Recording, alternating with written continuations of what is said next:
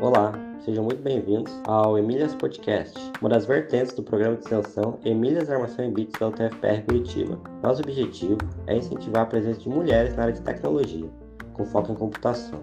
No episódio de hoje, contamos com a presença dos professores da UTFPR, Marcelo Gonçalves e Luiz Augusto Pereson, com o estudante de engenharia de computação e bolsista do Emílias, Romulo Barbosa, e com o voluntário do Emílias, Vinícius Cabral, entrevistados pela professora Maria Cláudia e pelo professor Adolfo. O tema de hoje será a campanha Novembro Azul, com o objetivo de alertar para a importância do diagnóstico precoce do câncer de próstata, quebrando tabus e preconceitos. Bora seguir esse papo com a gente. Olá, eu sou Adolfo Neto, professor da UTFPR e membro do programa de extensão Emílias Armação em Bits. No episódio extra de hoje, vamos conversar com alguns homens, já que estamos no Novembro Azul. Quem vai entrevistar eles comigo é a professora Maria Cláudia Emer, co-host do Emílias Podcast e coordenadora do projeto Emílias Armação em Bits. Tudo bem, Maria Cláudia? Tudo bem, Adolfo. Então, hoje estamos aqui com Luiz Augusto Pelisson, professor da UTFPR. Tudo bem, Pelisson? Tudo bem, Adolfo. Tudo bem, Maria Cláudia? Tudo bem também com o professor Marcelo Micos Gonçalves, que é professor da UTFPR. Tudo bem, Marcelo? Tudo bem, Maria Cláudia? Tudo bem, Adolfo? Tudo jóia. Estamos aqui também com Rômulo Barbosa, estudante de Engenharia da, da Computação na UTFPR. Tudo bem, Rômulo? Tudo ótimo, professor. Tudo ótimo, professora. Que bom, Rômulo. E também com o Vinícius Cabral, que já foi nosso bolsista né, no Emílias e agora é voluntário. Tudo bem, Vinícius? Tudo bem, graças a Deus. Oi, Adolfo. Oi a todos. Professora Maria Cláudia. Então, sejam todos bem-vindos ao Emílias Podcast. Eu vou começar perguntando ao professor Pelisson, como é que você começou na computação? Bom, eu comecei como estudante de engenharia é, eu não tinha muita noção. Na minha época, é, sou um dinossauro da época de informática, é, da história de informática, aí, porque na minha época a gente não tinha computador em casa. Não existiam computadores pessoais, praticamente eram muito poucos.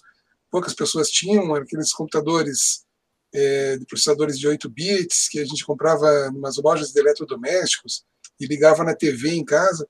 E eu nunca tive um computador mesmo, né? Então, entrei na engenharia, né, porque me parecia um curso interessante. É, havia só um único curso na minha cidade, de Curitiba, que era o curso de tecnologia em computação, que era oferecido pela UFPR, e era um curso de três anos, né? E o pessoal comentava muito, ah, um curso de três anos o pessoal não vai levar muito a sério no mercado. E eu acabei optando, então, porque eu não tinha a mínima noção do que era computação, acabei optando pela engenharia. Né? Então, comecei em engenharia civil e já no segundo período eu tive uma disciplina chamada Introdução à Computação Eletrônica. E a gente usava cartão perfurado. Então, era muito interessante porque é, era uma aula de computação sem computador. era o professor passava é, os conceitos de programação com giz no quadro. Né? No quadro você copiava no caderno né, e fazia programas na folha de papel avulso. Né? Então começou com aquela história de fluxogramas tal, depois veio a linguagem Fortran, e eu achei muito interessante aquilo, né? mas não tinha a mínima noção de como que era um computador. Então a gente tinha uma sala é, de perfuração de cartões, que tinha é, 12 máquinas perfuratrizes, então você pegava e comprava o maço de cartões é, no que a gente chamava de cantina, uma lanchonete que tinha é, no Centro Politécnico, é onde eu estudava, e a gente pegava e colocava isso na máquina, né, perfurava, e cada cartão era uma linha de programa. Então ele tinha 72 colunas, né, o programa podia ter no máximo 80 colunas, então você perfurava e conforme os símbolos, os furinhos representavam um caractere ou outro. Né? Então você tinha os comandos iniciais que o professor passava no quadro, como é que você fazia esse tipo de coisa, e você pegava aquela pilha, então, com aquele programa que você fez, com aquela pilha de cartões perfurados, e entregava num guichê Então tinha um funcionário que era do centro de computação, tinha um guichê, ele tinha uma leitora de cartões lá. Então a gente usava uma sala da perfuratriz, perfurava os cartões, depois ia para o guichê, entregava os cartões, e duas horas depois você recebia um formulário contínuo, daquelas tipo sanfonado, né? com o resultado da, do processamento do seu cartão, dos seus cartões. Então, muitas vezes você esquecia um ponto e vírgula, então seu programa gerava erro, daí você voltava para a fila de perfuração de cartões, trocava aquele cartão com erro, voltava para o guichê, entregava e duas horas depois se esperava de novo. Então, compilar um programa de computador, de você saber o resultado, era uma operação que às vezes demorava uns dois, três dias, dependendo da quantidade de erros que você tinha no seu código, né? Ou, é, às vezes, distrações que você cometia na hora de perfurar o cartão, né? Isso quando alguém não trocava, por acidente, o seu cartão de ordem, né? Então, o programa fora de ordem, a gente sabe que os comandos fora de ordem não vão funcionar adequadamente, né? Então, era uma coisa muito interessante. E, tentando resumir mais um pouco, é, eu acabei me dando muito bem nessa disciplina de computação, adorei, né? foi uma experiência interessante. Então, eu não tinha a menor ideia do que era um computador, e mesmo assim, apesar de eu ter feito os programas né, com cartões perfurados, eu ainda nunca tinha visto um computador mesmo. Eu tinha visto aqueles, né, digamos, computadores de mão que né, usava é, ligado na TV em casa, que trabalhavam exclusivamente com BASIC, mas fora isso não tinha visto nada né, mais avançado.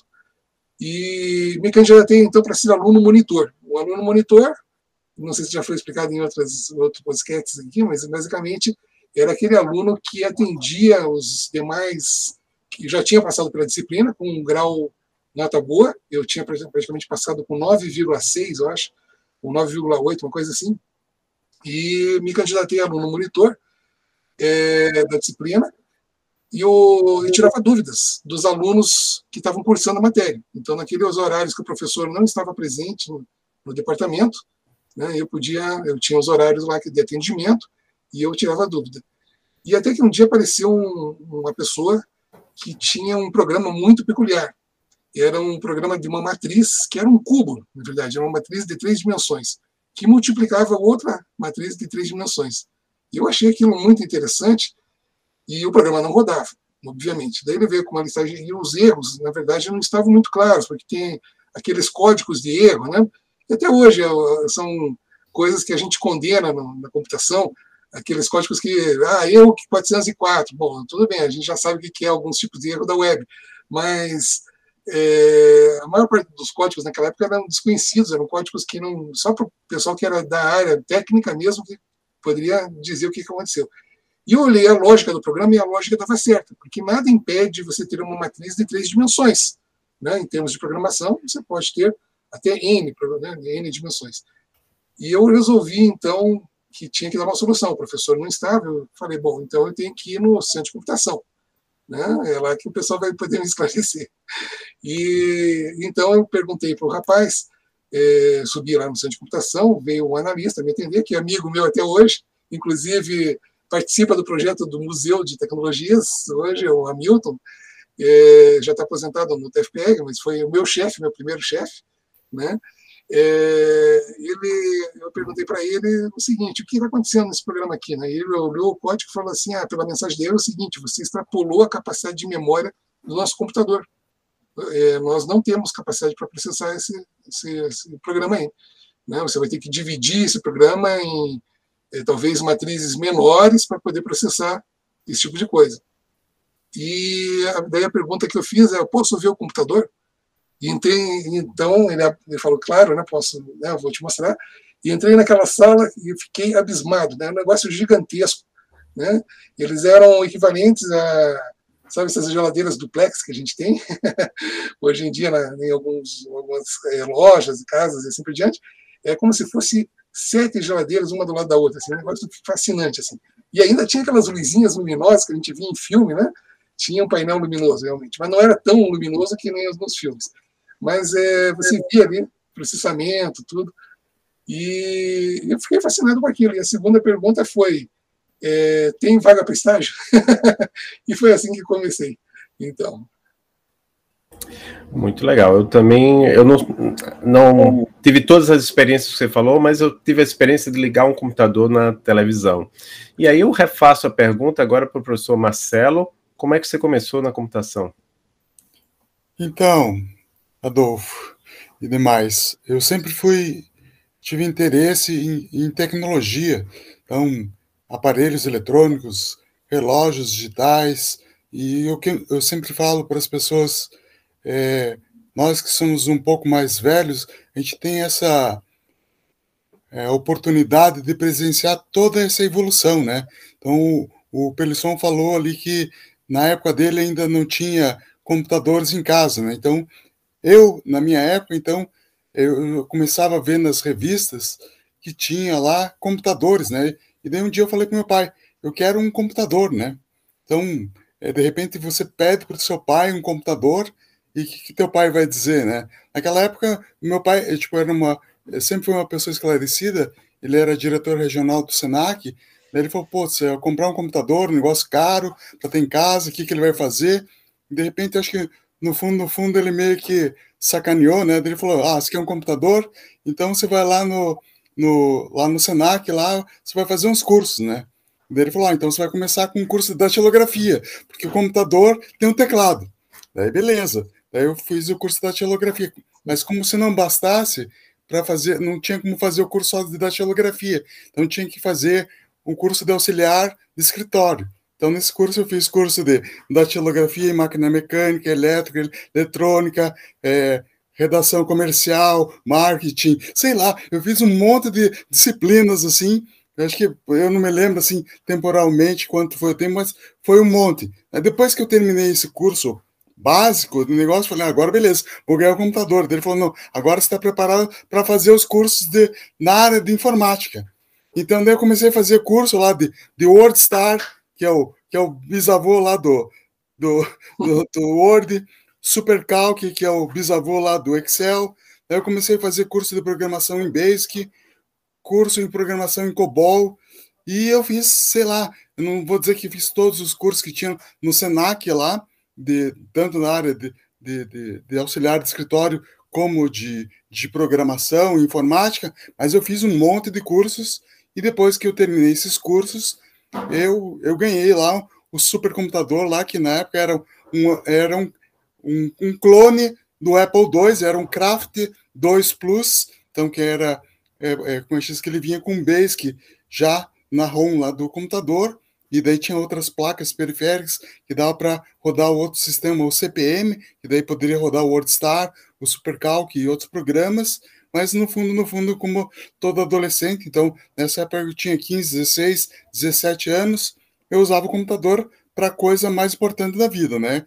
Que é jogar computador. Então eu jogava Wolfenstein em 2D, certo? Eu jogava todos aqueles jogos naquela na, na, tela texto ou já tinha alguma coisa gráfica, mas o Wolfenstein 2D era um, era um clássico assim, né? Então que, que a gente usava, eu jogava.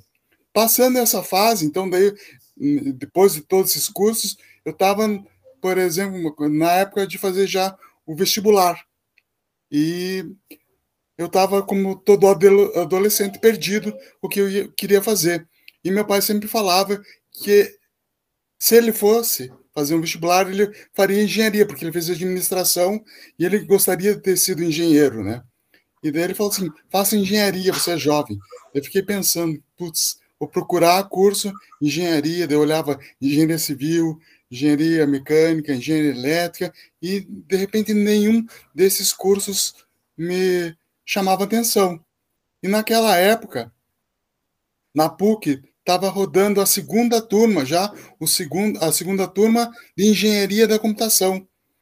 Então eu falei, pô, meu pai quer que eu faça engenharia. Eu mais ou menos entendo de, de computador.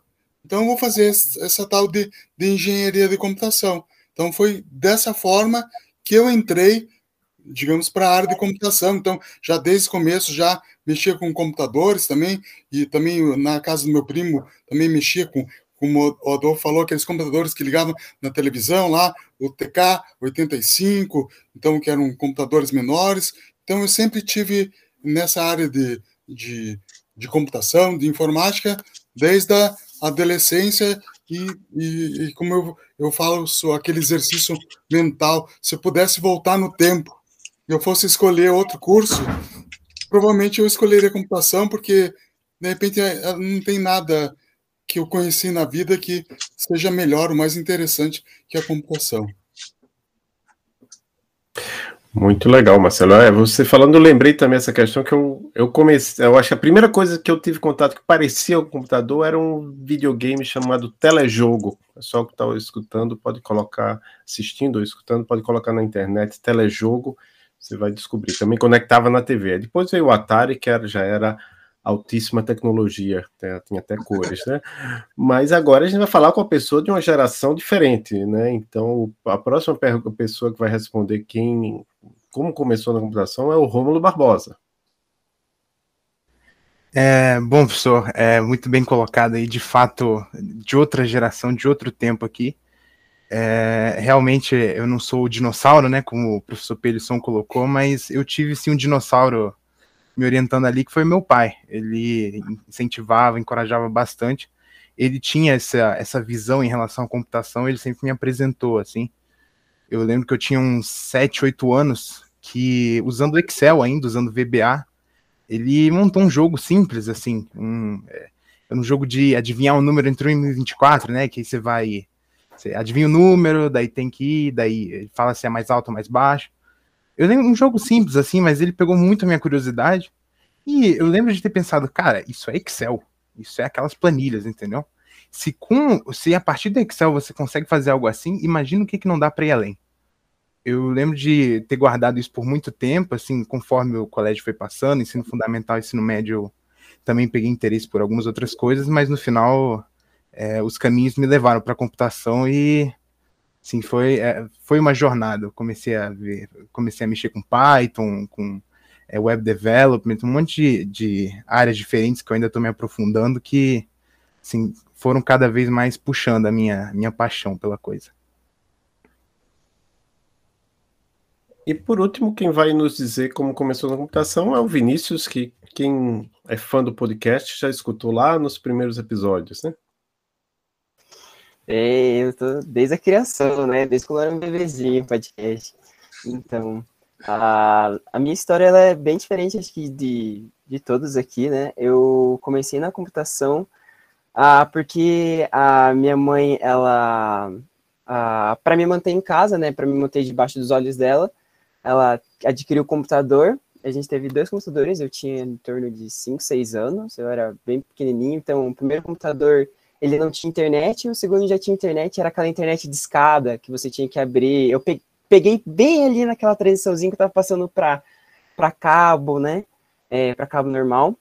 É, a internet de escada, então você tinha que ir lá abrir, que você não podia usar tal horário, porque a internet não conectava, e para abrir uma página demorava um século, né? Então, eu nunca fui da a criança que eu vou me espertar e fui direto para a programação. Nossa, eu quero saber como desenvolver um software, quero saber como desenvolver.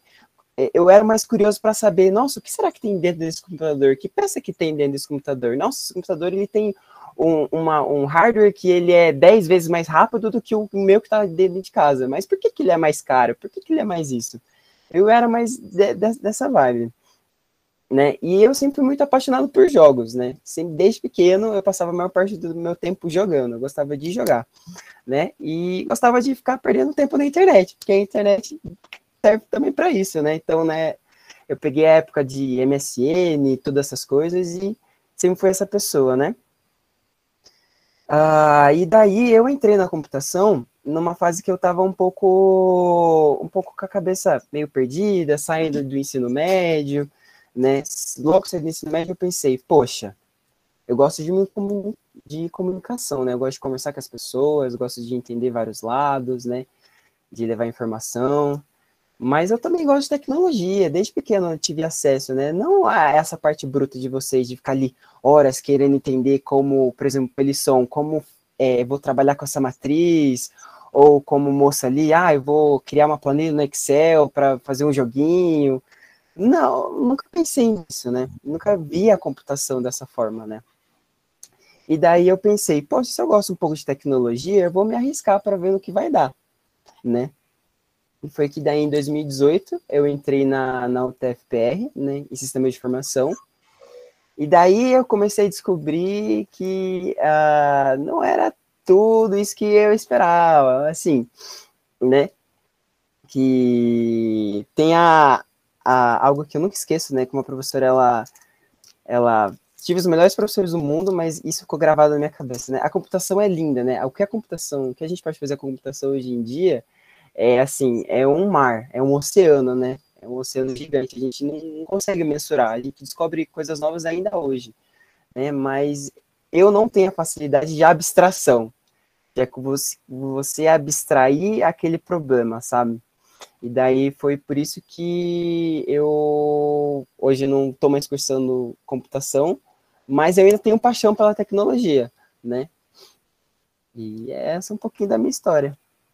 Legal, importante ver aí, né, e ouvir também é, as histórias de cada um, porque são experiências diferentes, né, e olhares diferentes na computação também. Então, acho que isso é bem importante aqui no podcast, que a gente consiga é, transmitir isso também. Bom, aí a próxima pergunta é uma pergunta, assim, que nós acabamos fazendo em todo o podcast que conversamos com as mulheres, né, a gente acaba perguntando para elas a respeito das dificuldades que elas podem ter enfrentado, tanto na escola quanto no, no trabalho.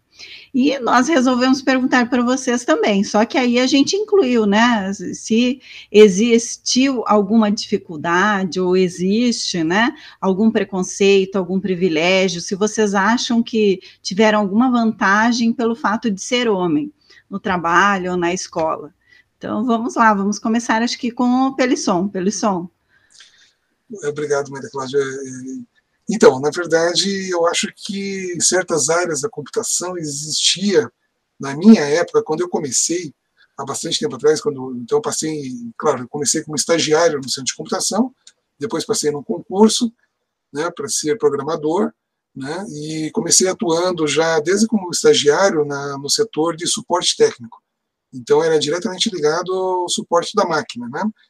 Então, eu acredito, na verdade, que tinha algumas vantagens para mim naquela época, por ser homem, né? É, nesse setor especificamente. Talvez eu tinha é, até grandes amigas. Eu acho que em termos era interessante porque antigamente me parecia é, ter haver mais mulheres na computação do que atualmente.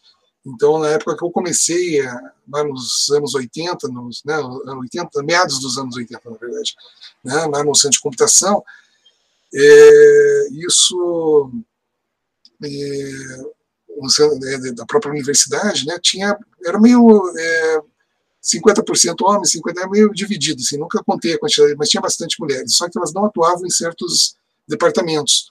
Então, em termos de suporte técnico, que era onde, que era a relação direta com o computador, então a gente formatava disco, a gente é, trocava sistema operacional e era um mainframe, então isso afetava todos os usuários da universidade, tinha que ser feito às vezes de madrugada. Eu creio que certas características, por exemplo, lá no Centro Politécnico, longe de tudo, né? E fazer, passar a noite praticamente trocando sistema operacional. O fato de ter sido, né, homem, na verdade, nesse setor especificamente, houve uma certa vantagem. Né? Outra coisa que a gente fazia era inspecionar a questão dos cabeamentos, por exemplo, que ligava é, os diversos. É, não tinha internet, naquela época não existia, a internet não era de uso comercial, ela existia, mas não no Brasil. Né? Então, é, eu lembro claramente que a gente teve que abrir bueiro para ver onde estava passando o cabo é, que ia para o setor de elétrica, da, que também era no Centro Politécnico, um prédio anexo, mas a gente teve que, digamos assim, ficar no chão, é, se sujava, tal, esse tipo de coisa. Então, era, eu acredito que naquela época o setor não contrataria uma mulher, né? esse setor especificamente. Então, e, e, tinha alguns setores que tinham predominância de mulheres, mas eram digitadoras. E, depois eu dei cursos de programação para o pessoal de digitação, muitas é, mulheres se tornaram as melhores programadores que a gente tinha. Né? Inclusive, uma das minhas grandes amigas, a Maria Cleusa, que depois foi a responsável durante anos, eu já tinha saído da UFPR, mas durante anos ela foi a responsável pelo vestibular. Né? na parte de programação do vestibular. Era uma excelente programadora, uma pessoa que comandou o setor lá durante vários anos, e era, a gente era colega. Ela, na verdade, as primeiras noções de programação, acho que os primeiros cursos ela teve comigo, ela era digitadora, depois ela passou para essa parte de programação. E depois ela assumiu como, até como chefe do setor, né? Então ficou, foi uma coisa bem interessante, mas acho que realmente naquela época tinha. E depois, é claro, é, eu passei como professor né, no concurso, é, eu já sou professor do Cefet, né, da era do Cefet, a gente fala Cefet, mas é o TFPR, né? Mas é desde 1992, então é muito tempo, né? Então, e daí eu comecei a focar mais né, no, na UTFPR e até e pedi para sair lá da, da UFPR, né, como a, a carreira de programador. Eu achei que não tinha mais sentido, até queria fazer pós-graduação e tudo mais, e acabei me desligando de lá. Mas é, acredito que, é, é claro, como professor, a carreira é outra, são outras realidades, mas no começo, lá mesmo, a experiência do chão de fábrica, que a gente fala, que é você lidar com a máquina diretamente, certos setores é, eram mais complicados. Eles acho que tinham certa, né, pensavam assim, puxa, como é que uma mulher vai ficar aqui de madrugada instalando sistema operacional, coisa desse tipo. Existia um certo é, problema nesse sentido, né? Eles achavam isso é um problema. Eu não vejo como problema hoje em dia, né? Mas naquela época ainda as coisas eram tinham outros conceitos, né? É isso. Eu achei super interessante você falar disso, né? Até ontem nós estávamos conversando com uma mulher e ela comentou que em um determinado momento ela e outra tiveram que ir dar um suporte em uma empresa, né? E quando elas chegaram lá, o pessoal estava esperando, na verdade, eles esperavam os homens, né? E daí chegaram duas, duas meninas, aí eles chamavam que eram duas meninas que chegaram lá e ficaram meio que com dificuldades de tratar com elas, né? A situação ficou até meio assim é, constrangedora. Então, quer dizer, é uma época diferente, sim, concordo com você, né? Mas é, hoje em dia eu acho que as coisas estão bem melhores, né? Mas ainda a gente vê que existem alguns momentos aí que temos alguns problemas, né?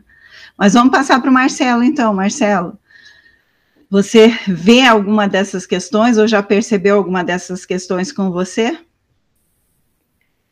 Então, Maria Cláudia, comigo acho que eu nunca tive nenhuma é, é, questão nesse sentido, né?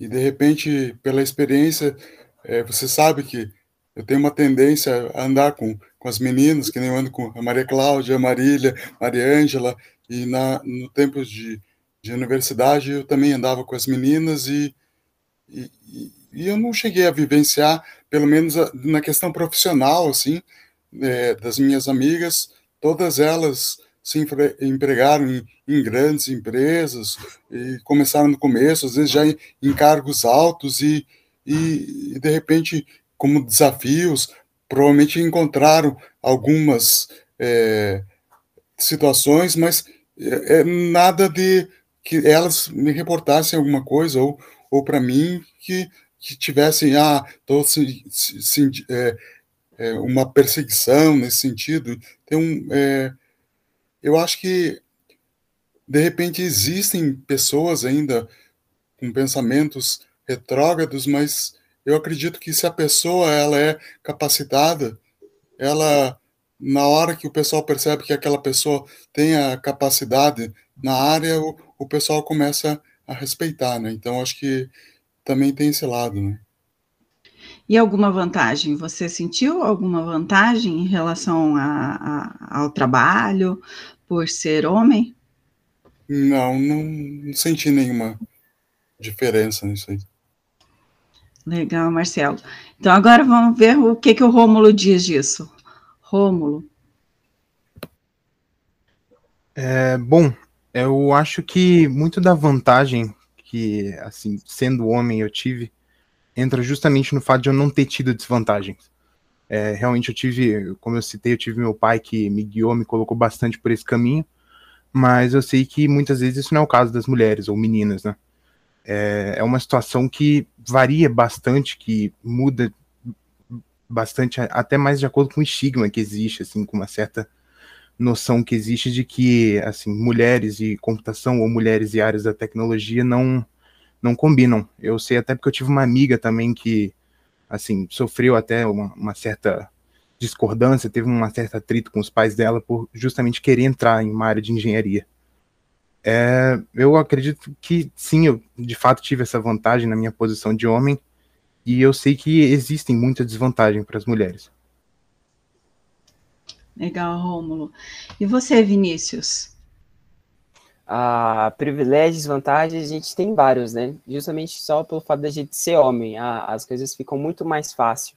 Principalmente dentro da computação, é, mais, é, é mais fácil um homem, assim, eu me sentir atraído a entrar na computação, ah, porque eu tenho vários exemplos, né? Vários exemplos, vários exemplos. A maioria dos homens que, das pessoas, né, que estão em alta na computação, a maioria são homens. É difícil você ver mulheres em destaque atualmente. E quando elas recebem, né, é, já fica aquela. Vem muita dúvida, sabe? Que nem o, o Pelissoni tinha comentado, né? De. Uh, ou foi a professora Maria Cláudia que comentou que, né? Nossa, a gente chamou os técnicos para virem aqui, mas apareceu duas mulheres, então, assim. Uh, eu nunca sofri preconceito ou dificuldade nenhuma dentro da área da computação por, por ser homem. Muito bom. Então vamos agora à nossa próxima pergunta, que é: você já observou ou testemunhou alguma mulher passando por algum tipo de dificuldade ou sofrendo preconceito em um ambiente de trabalho ou escola? Começando novamente por você, Pelisson. Bom, eu, na verdade, é, naquela época do centro de computação, né, não tinha, era só a questão de horários e tal, mas era uma coisa, mas então a gente tinha mais uma, era bastante amigo, a gente, então não tinha nenhum preconceito nesse sentido, mas eu presenciei anos mais tarde, quando a minha filha estava no ensino médio, e ela já gostava de jogos, né, só que o computador dela não era um computador adequado, travava, então ela jogava em equipes, né, não sei, ela gostava de jogar em equipes com a turma da escola, tinha uma turma lá da escola que ela jogava nos finais de semana, acho que era sábado à tarde que ela marcava, ela marcava às vezes alguns jogos tal, e jogavam na internet. E às vezes participavam com outras pessoas tal, e a equipe dela às vezes acabava perdendo porque o computador da Laura tinha é, um desempenho não muito bom, né? então ficava na, naquela. É, e um dia uma pessoa falou assim: tinha que ser mulher mesmo. Para a gente perder o jogo, tinha que ser mulher. E ela ficou muito chateada com aquilo. Depois que terminou, ela chorou, né? Porque falou assim que. E aquilo realmente pesou um pouco, né? Do jeito que trataram ela. Então eu, não vi, eu na minha época de, né, centro de computação, quando era programador, não vi exatamente esse tipo de coisa, mas é, presenciei através da, da minha filha no ensino médio né, na época que ela estava, que ela participava de, com algumas pessoas, né, é, em jogos, assim, nesse sentido. Então, é, eu acho que tem sim algumas questões que às vezes o pessoal mistura, né, acha que é, é, às vezes não entende que não tem nada a ver a questão do desempenho da máquina, que a pessoa pode ser uma excelente jogadora, né, que então ela participava e até isso às vezes frustra um pouco a pessoa, e isso existe também, é, às vezes, em outras, né, em ambientes de trabalho mesmo, né? então tem um pouco disso.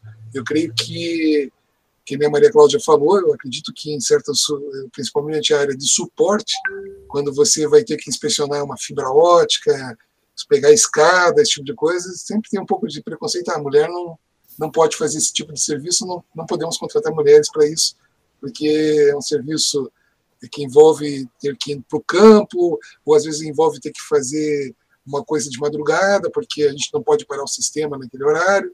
Então, sempre tem um pouco de preconceito nesse sentido. Né? Eu acho que isso não tem nada a ver. Né? Se a pessoa está disposta, é claro que você tem que alertar a pessoa que o serviço envolve certas características eventualmente vai ter que subir numa escada, eventualmente vai ter que inspecionar um ponto de rede que está no fogo, vai ter que é, testar algum equipamento, vai ter que, às vezes, vão fazer o que um suporte de rede, você vai ter que fazer um subir um servidor ou algo parecido, vai ter que ser feito de noite, né? Não pode ser no horário que está todo mundo usando, vai ter que parar o sistema e fazer de noite. Mas isso é inerente à atividade, não ao fato de ser um homem ou mulher, né? Então é isso.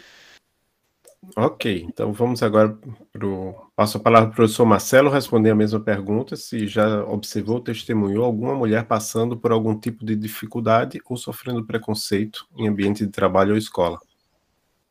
Então, eu acho que a gente não pode dizer que era uma característica da época, né?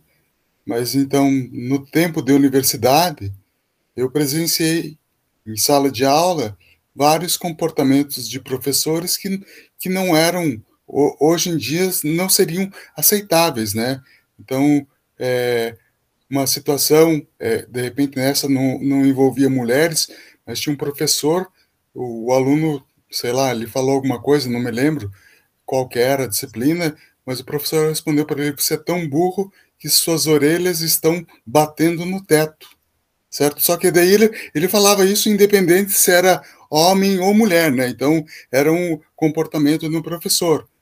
Mas daí eu lembro de uma outra situação também, de um outro professor, isso na universidade, é, que tinha um professor que dava aula é, para nós lá, que não vou falar o nome dele, que todo mundo de repente conhece, que também foi professor da, da, do Cefet, do antigo Cefet, é, na época não era o TFPR ainda, mas ele deu aula para mim, e ele literalmente, ele olhava para as, para as meninas da sala e falava assim, tipo para elas assim, eu não sei o que vocês estão fazendo aqui.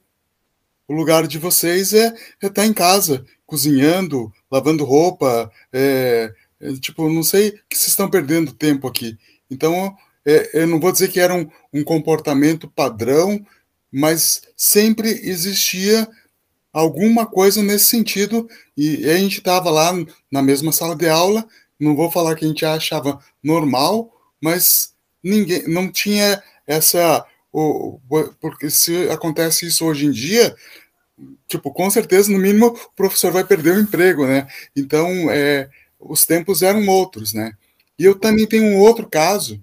Então, por exemplo, é, a minha ex-esposa, ela era filha de professor, professor da Federal lá, que era coordenador lá do curso do, de mecânica, chefe de departamento, um, sempre foi professor, e o sonho da vida dela era ser professora.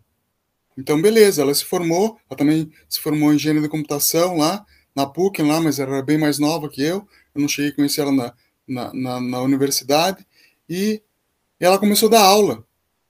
E daí ela desistiu de dar aula porque ela não aguentava, tipo, dar aula porque toda vez que ela dava aula, sempre tinha alguém do sexo masculino questionando ela se ela sabia as coisas. E ela sabia as coisas. E só por ela ser mulher. Então ela cansou de ficar, tipo, ser é, inquirida por pessoas do sexo masculino tentando testar ela por ela ser mulher, achando que por ela ser mulher ela não poderia está ali ensinando, ou ela não teria capacidade de ter esses determinados conhecimentos. Então, essas são, são coisas que, que, de repente, marcaram, assim, na vida, que, que, que exemplo, de repente, que a pessoa mudou, desistiu de ser professora por causa de comportamento, de repente, de alunos, não é nem de professor nesse caso. Mas a gente sempre sabe que existe ainda pessoas que até hoje ainda acham que só por a pessoa ser mulher ela não, não serve para uma determinada profissão, ou ele vai questionar só por ela ser mulher. Ninguém está. Antes de só olhar, ele vai achar que ela não, não deveria estar ali, né? Isso é um preconceito muito grave, né? Rômulo. É, bom, de fato, eu já pude testemunhar algumas situações. Eu até comentei da minha amiga mais cedo, na, quando eu fui responder outra pergunta que justamente às vezes existe essa concepção de que uh, as mulheres não estão ali para, sabe, não estão ali para fazer melhor, não estão ali para dar o melhor delas, de que elas, sabe, tem que ter a inteligência, tem que ter a capacidade delas completamente questionada. E às vezes também questões mais sutis. Eu lembro que uma vez eu participei de uma oficina de programação, de uma oficina básica ali de introdução, de aprendizado. E assim, já lembro de a presença feminina ser pequena, mas não só isso, às vezes ela era ignorada, desprezada. A gente fazia perguntas, a gente tentava trazer questões, abordar, mas quando vinha da parte delas, quando elas estavam buscando o aprendizado delas, as perguntas eram tratadas com descaso, com irrelevância, sem um, um estímulo ali, sem uma, uma educação, uma tutoria adequada. É, acaba acontecendo essas situações, os professores mesmo citaram as situações que eles viram em sala de aula também. E, bom, num, é, é uma esfera geral muito grande, até mesmo por uma questão que o Vinícius comentou mais cedo da, da representatividade, que não, não fica bem, não é bom. E Vinícius? Ah, eu sei de relatos, né, que eu fiz, fiz parte do, e faço parte, né, atualmente do projeto de oficinas, né, e eu vários relatos das mulheres onde elas precisam estar se provando um milhão de vezes mais que os homens, né, tem, a, tem essa pressão, além de elas estarem em minoria no ambiente, corre risco de elas estar sofrendo um assédio, que eu já escutei casos sobre, onde uma aluna ela sofreu assédio do próprio professor. Então é, é uma situação bem triste, bem, bem, bem, bem, bem triste. Ok, e agora mais uma pergunta. Você quer complementar alguma coisa, Maria Cláudia? Eu, eu queria complementar agora, Adolfo. É, eu, na verdade, me senti representada nas falas de vocês, né? Tanto no, como aluna, né? E, e também como professora. Eu acho que isso acontece sim em sala de aula, é, aconteceu em, com professores, né, fazendo esse tipo de comentário e, e aquilo que o Rômulo falou, né, você faz uma pergunta, é diferente de um homem fazer uma pergunta, né, e, e na época, inclusive, era diferente para os meus colegas também, sabe? O que deixa a pessoa ainda mais chateada, né? Então, eu vejo que hoje existe uma, uma diferença nisso, porque se a, houver a, a, esse tipo de atitude, né, por parte de um professor, os estudantes já começam a perceber, tanto meninas quanto meninos em sala de aula. E, e isso é muito importante para que haja o empoderamento dessas meninas na sala, né? E, e em, em, sendo professora, também senti a, o que vocês comentaram ali, que você precisa sempre estar provando daí para aqueles meninos, né?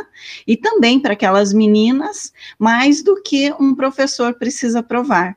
Porque a gente às vezes até comenta, né? Será que se fosse com, com o colega aqui, o, o estudante levantaria o tom dessa forma como levantou com você?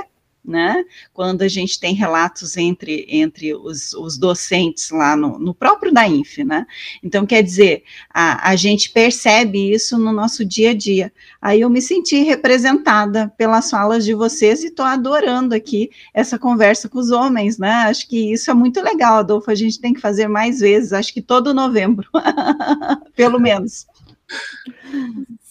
Então, Pelisson, como é que os homens podem se envolver na busca da equidade de gênero? Bom, eu vejo o papel do professor como fundamental nessa parte. Né? Você tem que estimular, na verdade, a participação das mulheres, você tem que elogiar. É, na verdade, você tem que tratar um tratamento bem igual mesmo, sabe? Você tem que realmente é, proporcionar condições para que elas possam mostrar. Vocês vejam que, por exemplo, em alguns, algumas aulas, a gente tem é, alguns conceitos explorados até com Arduino, que é um dispositivo de mão, é um circuitinho que você pode programar, né? E ele pode fazer algumas é, funções, ele pode até ajudar em automação. Eu diria que, digamos, é para você começar a estudar a internet das coisas, eu diria que a primeira ferramenta, né, quando você fala de internet das coisas, é a internet permeando né, todos os meios, a parte de programação, essa parte de eletrônica, que você envolve o hardware e a programação né, junto com o software, né, é, eu acho que é uma ferramenta ideal. E o melhor estímulo mesmo como professor é você dar condições para que, né, é, inclusive corrigindo as equipes, né, quando você pede apresentação das equipes, então eu peço para é, as conversas, por exemplo, perguntas que aparecem em sala de aula, que geralmente o pessoal costuma interromper as meninas quando elas estão fazendo perguntas, né? Ou às vezes alguém tenta responder já, ah, ela mal termina de fazer pergunta e alguém já está tentando, um menino dizendo, né? Olha, isso é fácil, né? Coisa desse tipo. Então você já corta de cara esse tipo de comportamento, né? Então é, você tem que deixar bem claro que todas as perguntas são válidas. Eu acho que tratamento igual é o que a gente tem que procurar dar sempre.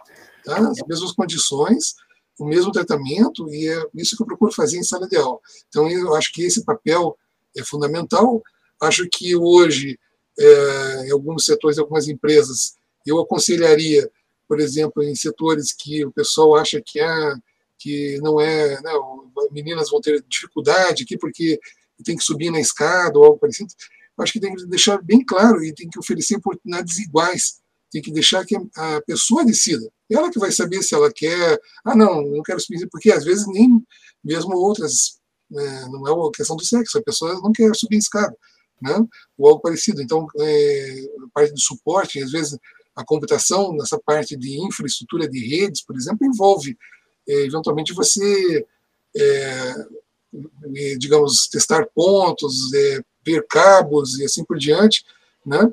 É, às vezes tem que deitar no chão, coisa desse tipo, mas isso não depende, né? Na verdade, é, tem que é questão do sexo, você tem que oferecer condições, a pessoa que decide, olha, o serviço é esse, tem que envolver certas situações, né? Você está disposta, coisa desse tipo, né? Eu acho que oportunidades iguais. Esse tratamento tem que ser exatamente igual. Eu acho que é dessa forma, tanto empresas como até os docentes têm que procurar dar oportunidades sempre iguais. Sempre, e é isso que eu procuro fazer em sala de aula.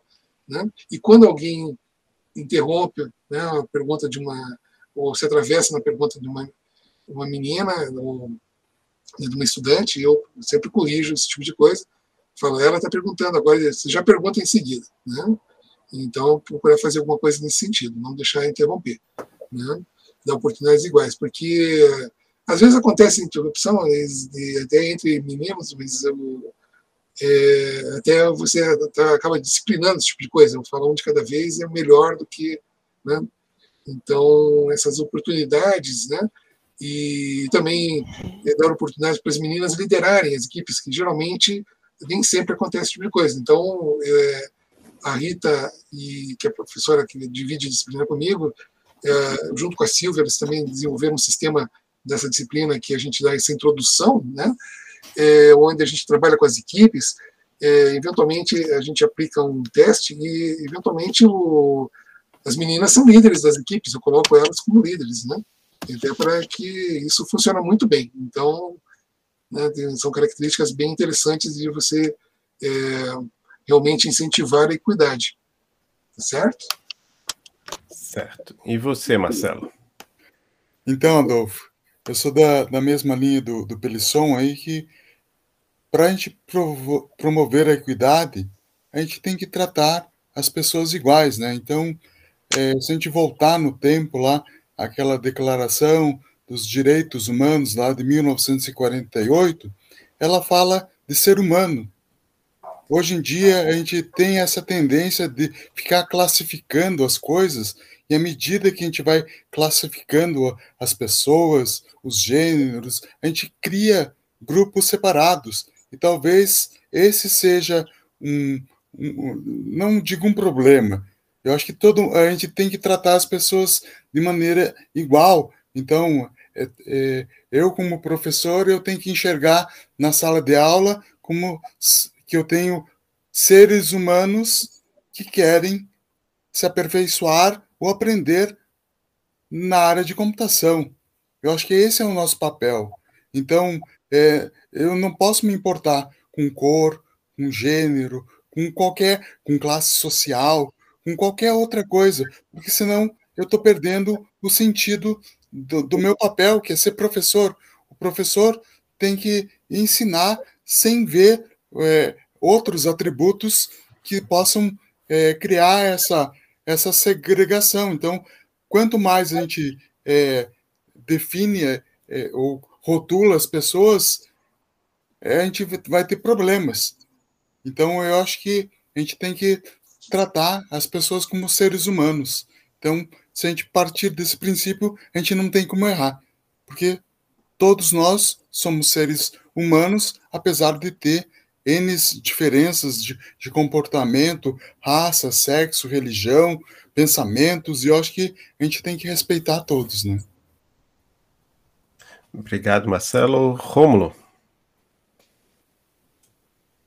É, bom, foi muito bem colocado pelos professores justamente essa questão de como o ensino adequado, o ensino pareado, o ensino igual, ele pode ter esse impacto e pode ter essa relevância, mas eu acredito que muito dessa relevância também vem a partir do, da própria ação dos colegas, assim.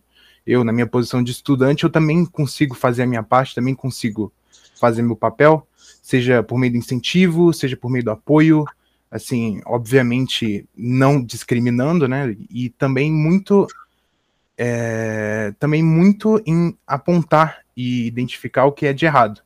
Assim, não ter medo de se colocar e assim conseguir trazer à tona uma correção, trazer algo que precisa ser ajustado. Quando eu vejo que alguma coisa está errada, eu tenho que agir em prol daquilo, tenho que falar, apontar, trazer à tona o que está de errado.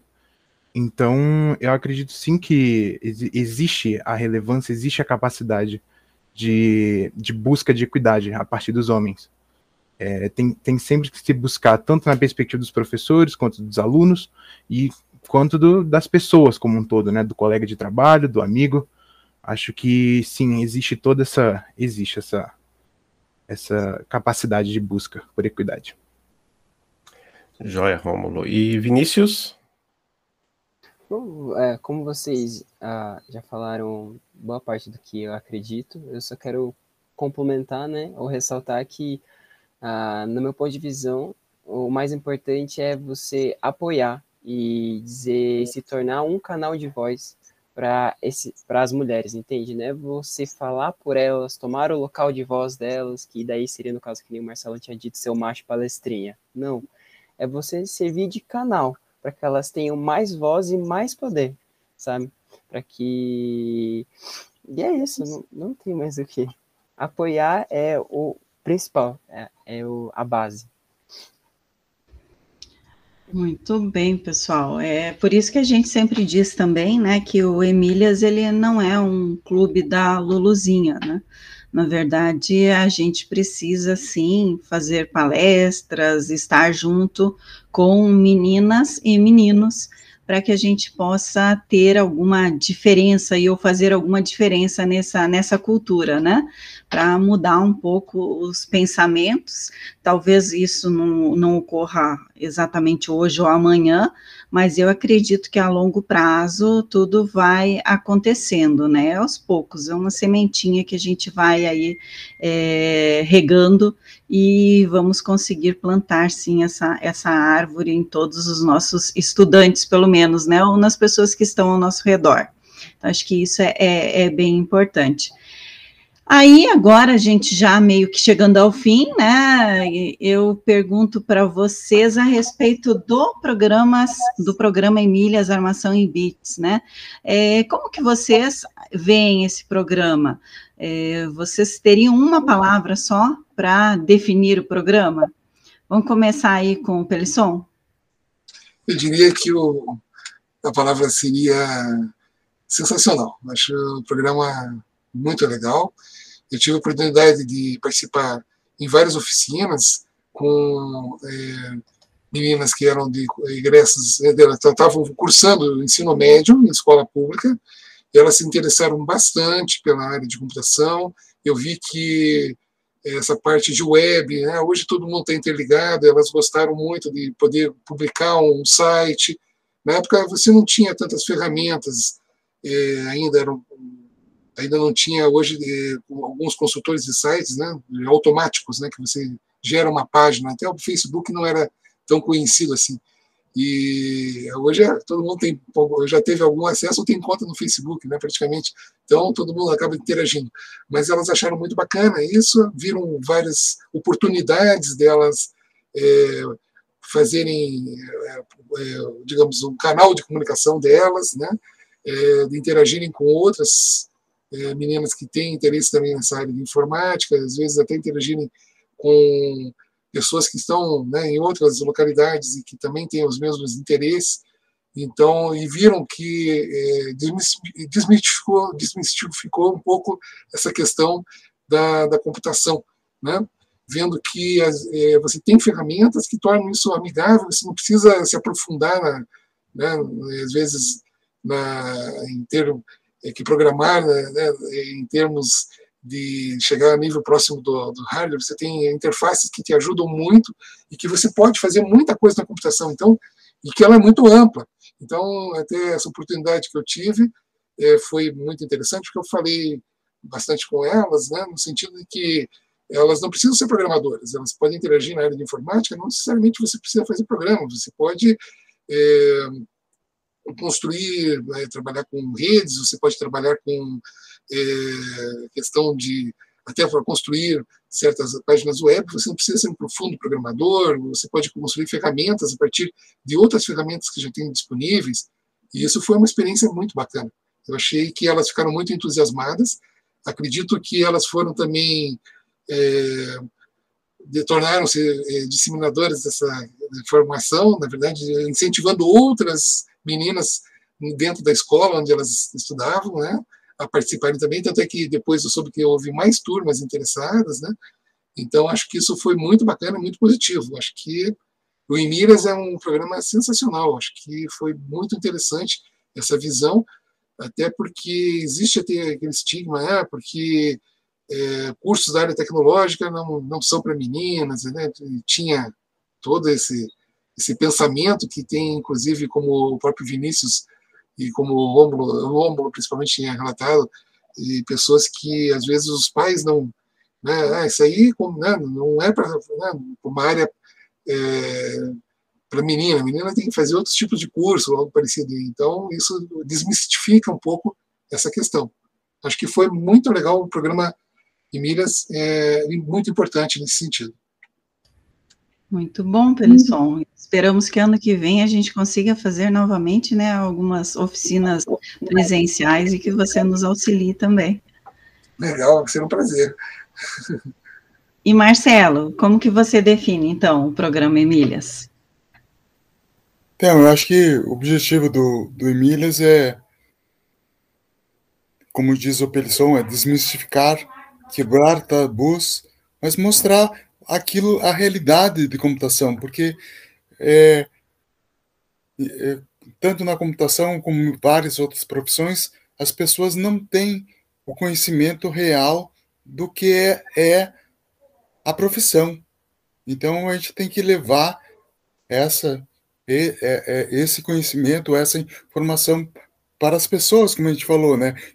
Como se fala, quando a gente vai nos colégios, tudo bem que de repente a gente tem uma tendência de querer chamar as meninas para tentar equilibrar, chamar mais meninas para a computação, mas é, a gente tem que, no fundo, no fundo, a gente tem que buscar as pessoas que querem se aprofundar, querem a computação.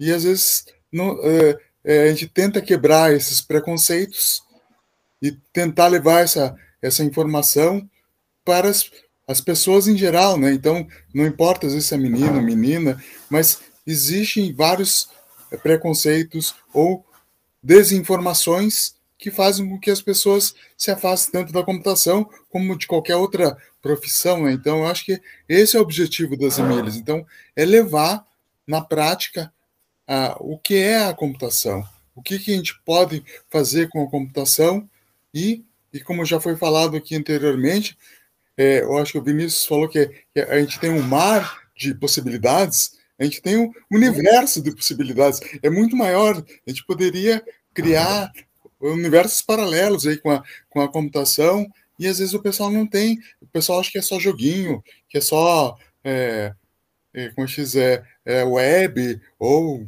coisas que... Escovamento. são coisas que não, que não retratam a realidade, né? E a realidade é muito complexa para você, às vezes, resumir em poucas palavras ou tentar explicar. E isso é um grande desafio que, que eu tenho certeza que é, as Emílias fazem com muito propósito e, e com excelência. Uhum. Muito bom, Marcelo. E Rômulo? É, bom, é, além das palavras que os professores já usaram, maravilhoso, sensacional, todas devidamente apropriadas, eu acho que uma palavra que pode definir o Emílias bem é a palavra oportunidade. O Vinícius colocou mais cedo, muito bem colocado, que é justamente você consegue criar esse apoio gerando um canal de comunicação, sendo um canal de apoio, dando o devido espaço de fala, o devido espaço de voz. E eu acho que o Emílias atua muito bem nesse quesito. Ele traz à tona assim, mulheres de todos os cantos do mundo agora, até, né, do, seja do Canadá, do, do nosso país mesmo, da Europa, mundo inteiro, e justamente, como o professor Marcelo colocou, apresentando esse que é um universo de uma quantidade absurda de possibilidades. É, assim, quantidades impressionantes. É, como colocam, justamente a computação é um mercado que está aquecido. E é justamente nesse mercado aquecido que a gente quer, o Emílias busca, que o Emílias traz, é a presença feminina, né? A, a presença das mulheres que podem sim estar tá tendo impacto direto nesse mercado, podem estar tá tendo direto, impacto direto nesse trabalho e na sociedade como um todo. Eu acho que é dessa maneira que eu colocaria. É isso aí, Rômulo. E você está aí para nos auxiliar nisso. Isso é muito bom. Vinícius, diga aí. Eu, bom, eu vejo o programa como um incentivo, né? Eu sempre, por um tempo, eu me, me perguntei se era certo ou não eu fazer parte de um programa, sabe? Que era para mulheres, né? Mas aí eu, ah, eu percebi isso que a professora já tinha dito, né? A gente ajudar a, a espalhar a, e mostrar como essa área ela merece é, diversifica, diversif, diversificação. Porque que nem o, o, professor Marcelo acabou de comentar, é um universo. Mas a gente só vai conseguir explorar esse universo quando a gente tiver mais olhares, mais visões de mundo porque vai ser mais fácil solucionar problemas, vai ser mais fácil a, a adaptar soluções, né? Porque é, eu tenho uma professora minha que ela diz, né, que o mundo ele não é preto e branco, porque entre o preto e o branco existe vários e vários inúmeros tons de cinza. Então, quanto mais pontos de visões, mais a é, mais é, representatividade, diversidade, união a gente tiver, a, a computação vai crescer exponencialmente. E o projeto ele dá essa oportunidade. Tanto que no oficinas é muito legal você ir nas escolas e poder trabalhar isso com as meninas. É, que às vezes as meninas, né, eu, e eu até, antes de estar tá dentro da área da computação, eu achava que computação era só Facebook, Instagram e YouTube. Sendo que a computação é muito além disso, é muito além. Tá no celular, tá em tudo que a gente imaginar. Então é muito bacana a gente mostrar, né, para essas meninas que existe esse universo. É, lembrando do que o Pelisson disse, né? Tá na sua geladeira também, né, Pelisson? a computação. Tá na geladeira.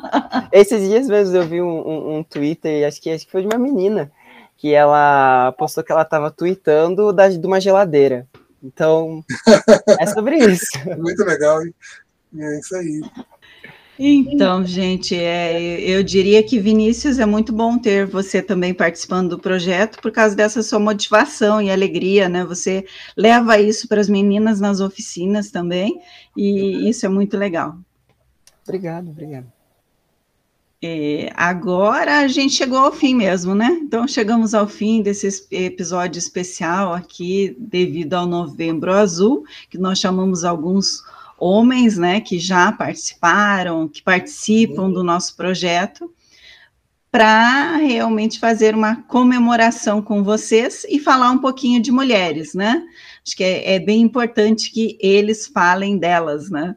Então, foi essa nossa intenção hoje aqui. Eu quero agradecer a presença de vocês aqui conosco no Emílias Podcast. Muito obrigada.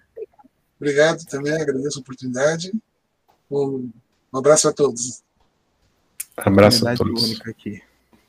Agradeço, obrigado. Agradeço. Um abraço. Tchau, tchau. Tchau, Abraço. tchau. Tchau, tchau. Tchau, tchau.